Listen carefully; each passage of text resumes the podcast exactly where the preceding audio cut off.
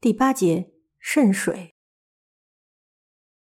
我们决定分头行动，十个人分散在建筑内，只有花说头疼，没有参与房间搜索。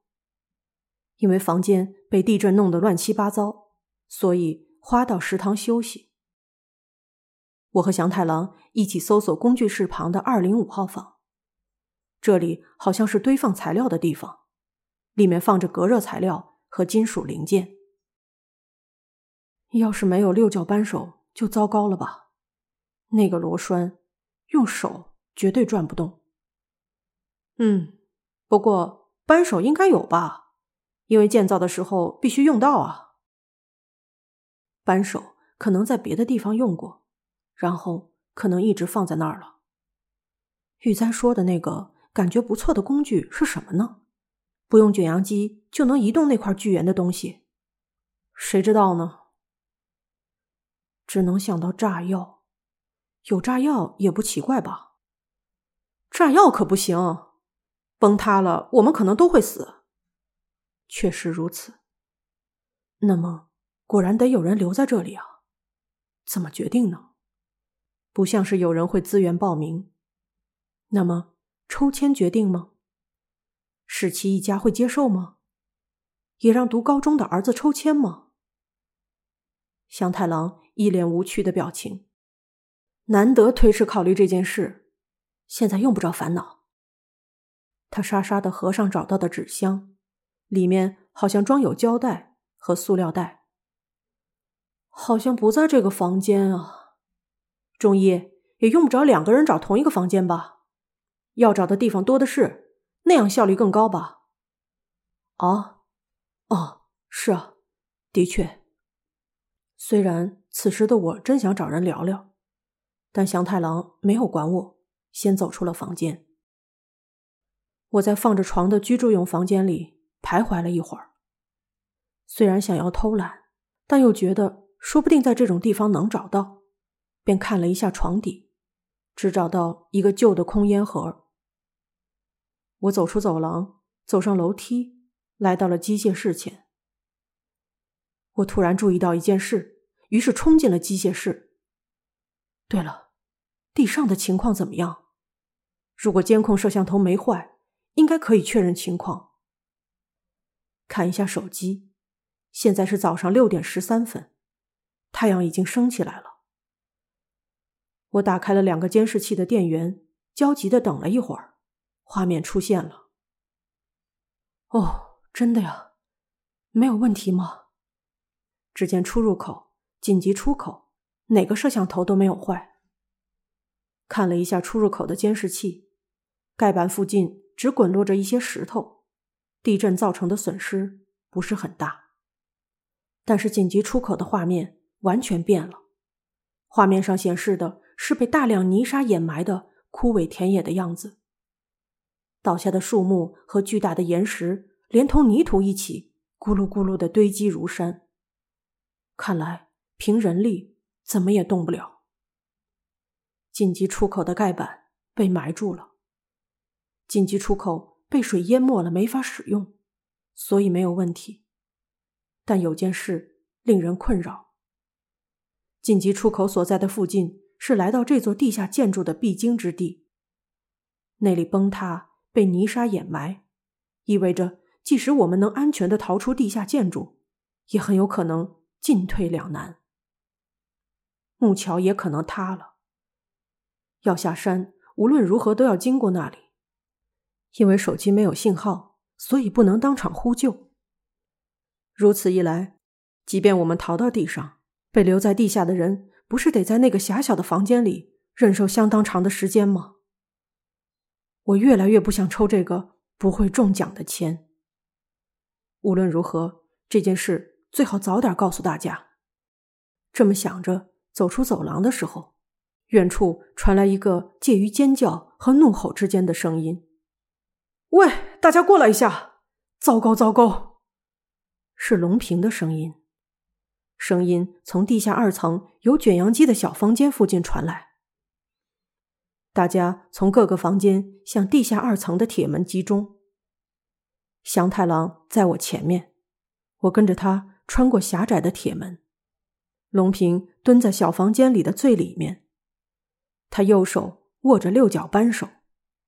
原来他正在窥视通往地下三层的楼梯。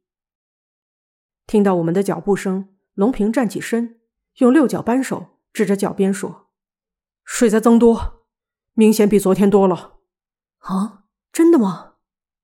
充满地下三层的水，让人觉得是经过很长时间一点点积累起来的。可是现在与昨天相比，明显正在增多。我和祥太郎单膝跪在楼梯旁，向下窥视。这个真的增多了。是，不得不承认，昨天的水面只淹没了第四级台阶，并掠过第三级台阶，但现在第三级台阶已经完全被水淹没了。一转过身，就发现大家都在走廊目不转睛的注视着这边的情势。不知道为什么。玉哉没来，但其他人都到齐了。沙野家祈求似的说：“水真的增多了吗？不是因为地震楼梯下沉了吗？”“不，好像不是这样。水面在摇晃，很明显有水流，说明水正流进来。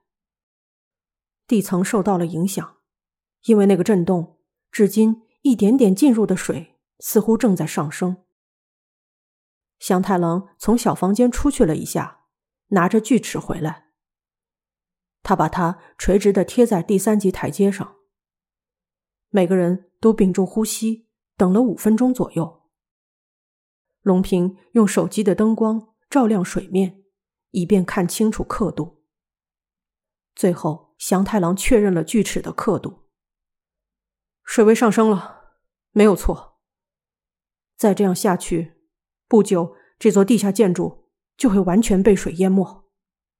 祥太郎如此宣告。龙平吓得一下子把手机掉进了水里。走出小房间，我们在走廊面面相觑。龙平的手机好像是防水的，他从台阶上捡起来，用自己的衣服擦了擦，如同呻吟般说：“倒是找到了扳手。”据他说。为了确认找到的扳手是否与钢管的螺栓相配，才来到了小房间。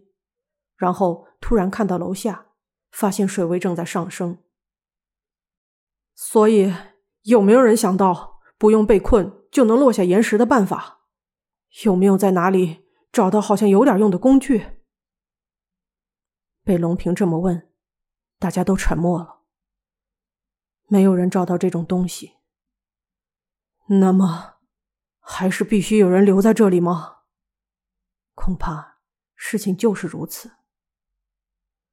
花说，喂，虽然不太清楚，要想办法的话，最好趁早。如果最差的情况是必须有人留在这里，那么其他人快速下山求救就行了吧，在水位上来之前。但是这样可能来不及。麻衣说了不吉利的话。有件事我必须告诉他们，于是我带着走廊里的大家走向机械室。监控摄像头的画面让所有人发出了呻吟。紧急出口的周围发生了塌方。祥太郎拿出方舟的图纸，比较了一下紧急出口的位置和监视器里的塌方情况。这么看来。那座木桥很有可能被泥沙吞没了，而且即使木桥平安无事，中途的山路也会有很多险峻的地方，完全有可能因为地震而导致无法通行。如果我们不能走那条山路，即使我们到了地上，也要费很大的功夫才能从那里下山。唉，这样的话，就算我们出去了。求救后回来，也要花不少时间吧。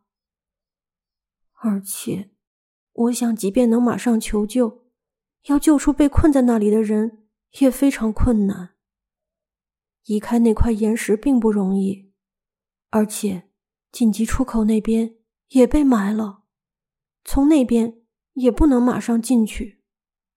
是啊，这次地震不仅仅滚动了一块巨石，还巧妙的把我们困在这座地下建筑。地震经常会导致灾难接连发生，这座地下建筑正在因为地震而将被水淹没。祥太郎说：“总之，为了逃离这里。”必须有人被困在这座即将被水淹没的地下建筑，而且，即便是逃到地上，也需要花费相当长的时间求救。在那段期间，只能默默的看着建筑被水淹没。所以，我们要获救，就得牺牲在这里的某个人的生命。我们必须考虑谁留在地下。刚才还在担心的事情。变得更加严重，压在我们的心头。在这座建筑的期间，有一个人必须死，而且不是普通的死法。他将独自一人被留在漆黑的洞穴般的空间里，只能一心的等待着水充满那里。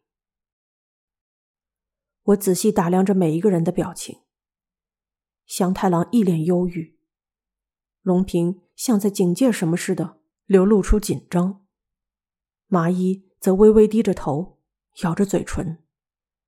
沙野家似乎要哭了，花好像还无法接受现实，一副目瞪口呆的表情。世奇一家，幸太郎好像在生气，妻子红子在害怕，只有儿子隼斗，看起来似乎还是一副事不关己的样子。他们一家三人都不说话，让人觉得他们好像在害怕，如果不小心说话，那么留在地下的任务就会轮到他们。这其中的某个人，又或者是我，谁会留在地下呢？喂，玉哉呢？那家伙去哪儿了？龙平想起什么似的说道：“的确，虽然因为变故接连不断，无暇顾及其他。”但从刚才起就看不到玉哉的身影。他去找六角扳手后，就再也没有人见到他。他没听见龙平大声喊叫吗？先去找玉哉君吧。要是没有全员到齐，就没法谈这件事。于是祥太郎带头，我们一个跟着一个走出机械室。